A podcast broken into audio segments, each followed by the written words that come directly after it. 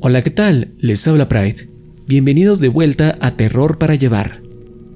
El día de hoy les traigo la parte 6 de Soy un oficial de búsqueda y rescate. Historia escrita por el usuario de Reddit Search and Rescue Woods. Esta narración se subió originalmente a mi canal de YouTube el 20 de noviembre del 2018. Si quieren conocer la fuente de la historia y los créditos correspondientes de la música utilizada de fondo, no olviden revisar la descripción de este podcast o de su correspondiente video en YouTube. Mi canal es El Orgullo del Operador. Y también pueden seguirme en redes sociales. Me encuentran como Yo Soy Pride en Twitch, Twitter, Instagram, Facebook y hasta en TikTok. Aunque ahí no subo nada. En fin, los dejo con la historia.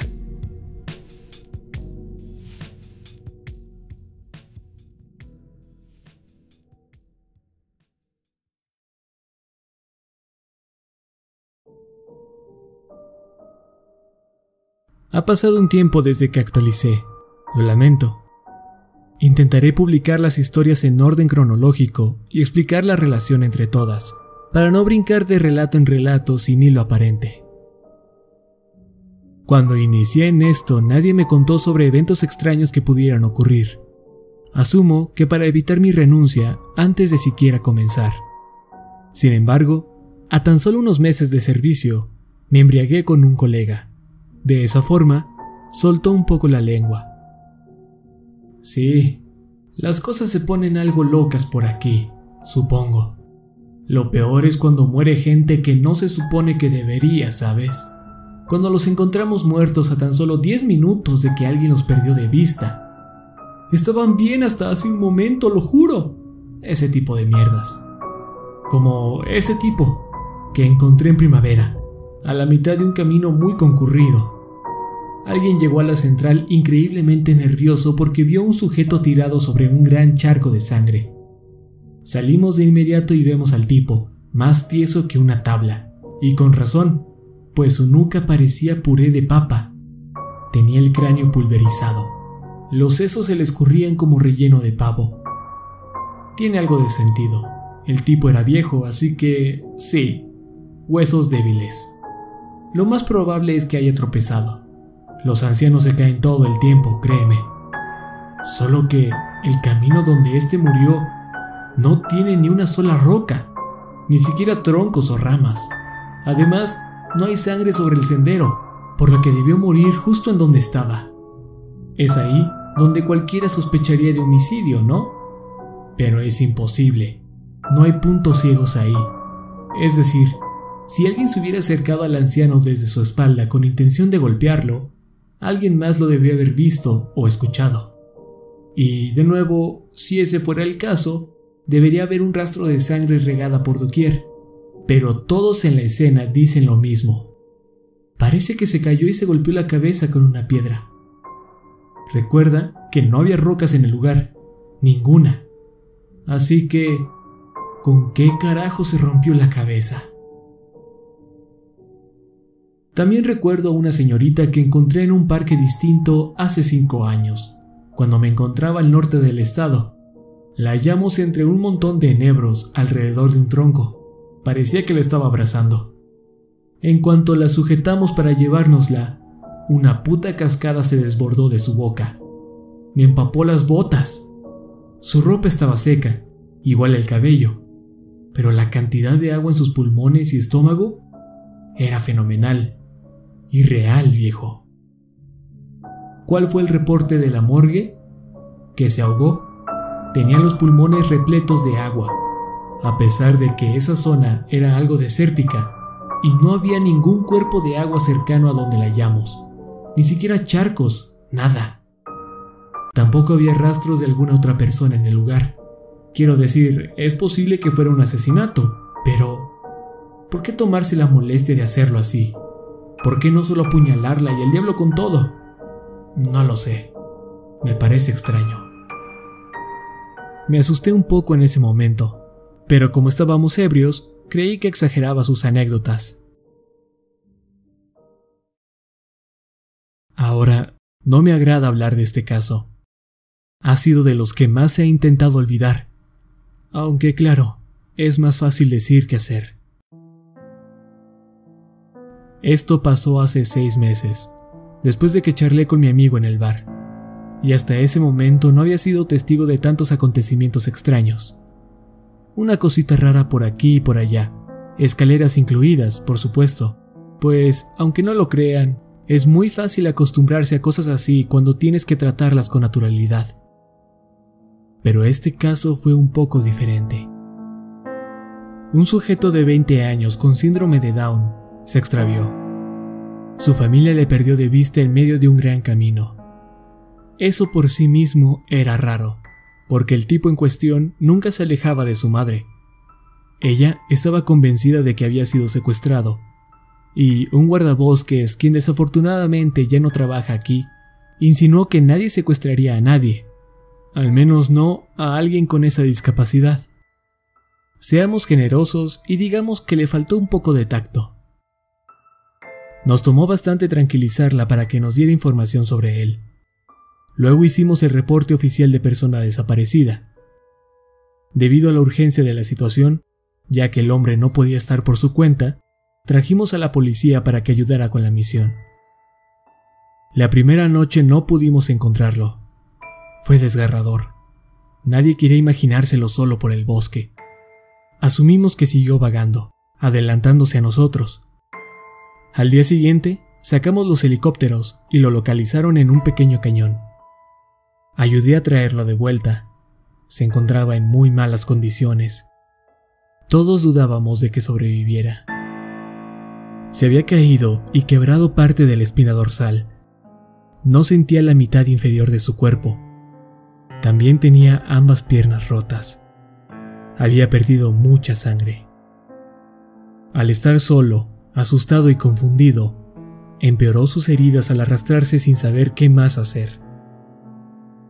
Sé que esto sonará terrible, pero mientras lo llevábamos de vuelta, le pregunté por qué se había alejado de su familia Solo lo hice para poder decirle palabras de confort a su madre, que supiera que no fue su culpa.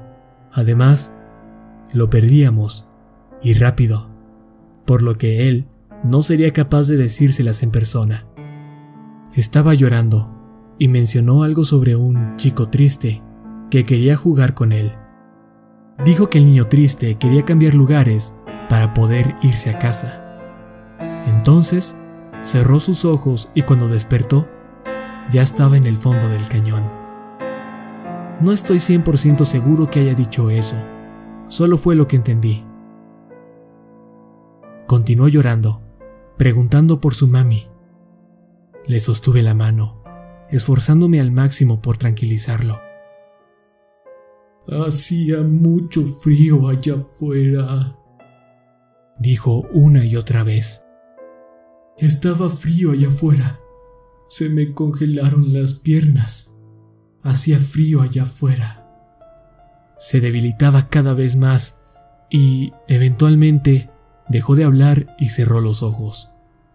Luego, a cinco minutos de llegar al cuartel, me miró directo a los ojos mientras lloraba bastante y dijo, Mamá ya no me verá más. Amo a mamá. Ojalá estuviera aquí. Volvió a cerrar los ojos, solo para no despertar nunca más. Fue horrible. No me gusta hablar al respecto. Fue uno de los primeros casos que en serio me marcó.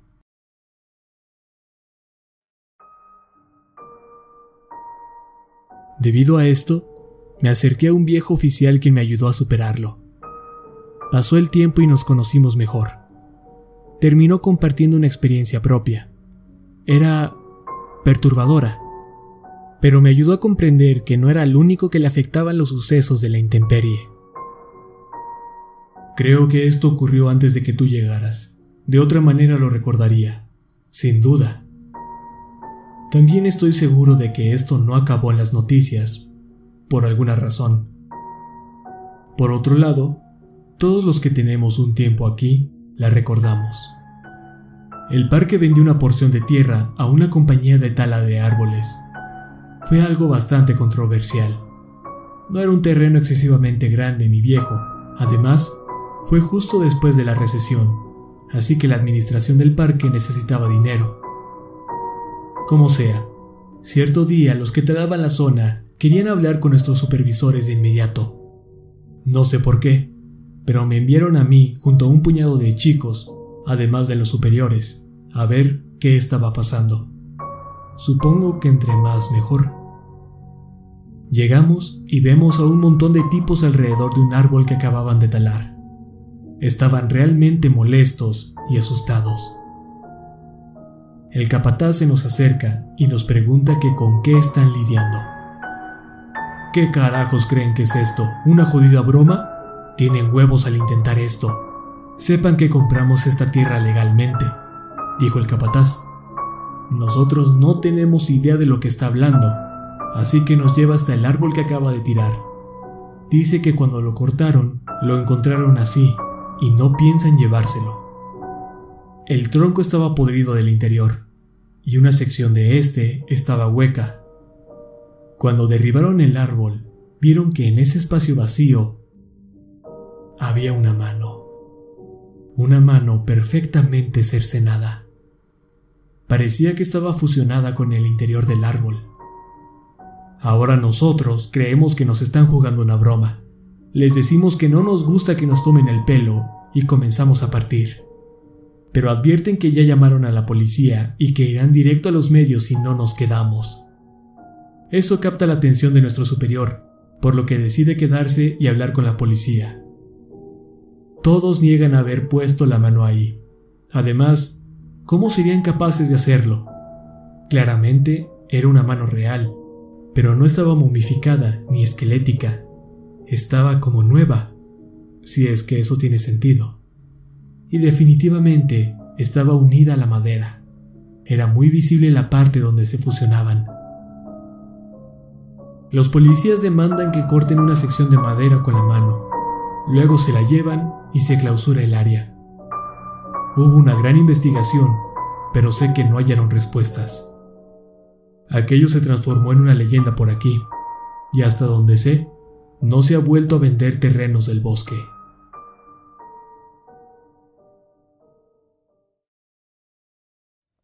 Como ya saben, asistí hace poco a un seminario de entrenamiento y escuché historias increíbles y escalofriantes. Una noche, cuando todos estábamos alrededor de una fogata, me emborraché junto a otro oficial y creo que ya se dieron cuenta del patrón. Intercambiamos anécdotas. Él me contó esta. Otro sujeto y yo salimos a registrar cierta área, pues varios campistas reportaron gritos en la noche. Buscamos por pumas, aunque yo estaba molesto, pues ese año habían aparecido tres en áreas de acampada. Ya estaba harto de lidiar con ellos. Además, simplemente no me agradan. Son ruidosos y me asustan. Malditos gatos, pedazos de mierda.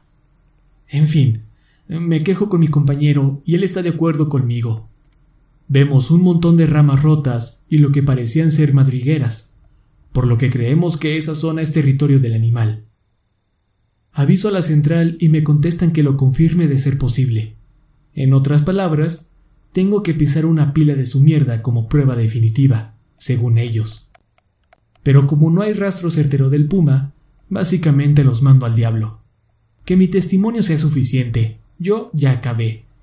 No hay duda de que está ahí afuera, y no tengo que oler su excremento o estar entre sus mandíbulas para saberlo. El tipo con el que estaba se va a orinar. Yo me quedo mirando una madriguera al pie de un árbol. Quería saber si era de algún zorro o algo. Amo los zorros, viejo. Son jodidamente adorables. Como sea, Estoy viendo el árbol cuando empiezo a escuchar ramas rompiéndose en dirección opuesta a donde fue mi compañero. Traía mi pistola, claro, pero ambos sabemos que no serviría mucho contra uno de esos malditos gatos. Aún así, desenfundo y comienzo a llamar a mi colega, que traiga su estúpido trasero de vuelta, pero está demasiado lejos y no me escucha. Intento divisar de dónde viene la criatura, y al hacerlo, me oriné encima. Te lo juro, no es broma. Un tipo se acercaba a mí, pero dando volteretas hacia atrás a través del bosque. No falló ni un solo salto. No se topó con ningún árbol, tronco o arbusto. Era como si supiera exactamente por dónde ir. Le grito que pare, que le estoy apuntando con un arma, pero no se detiene, lo cual me hace perder la cabeza. Disparé al suelo frente a él. Algo increíblemente estúpido, lo sé, pero de verdad no quería que se me acercara. Antes de hacerlo, él se hallaba a unos 40 metros de mí, pero cuando jalé el gatillo, comenzó a saltar de regreso, perdiéndose entre los árboles. Mi colega llegó corriendo por el disparo. Pregunta qué carajos está pasando y le cuento lo sucedido, que tenemos que largarnos de ahí. Avisé a la policía y no me metí en problemas por disparar mi arma. Pero, viejo, no sé qué diablos era ese hijo de puta. Nunca he vuelto a ver algo parecido. Esa mierda fue aterradora. Creo que podemos estar de acuerdo que algo está pasando allá afuera, y aunque no puedo proveer hipótesis al respecto, solo quiero que la gente se lleve esta advertencia. Tengan cuidado cuando vayan al bosque. Sé que muchos de ustedes se creen invencibles. No obstante, la verdad es otra. Puedes llegar a morir allá afuera, o herirte de gravedad, o desaparecer. Es más fácil de lo que te puedas imaginar. Lamento que esta haya sido una actualización corta. Gracias por todo su apoyo. Significa mucho para mí.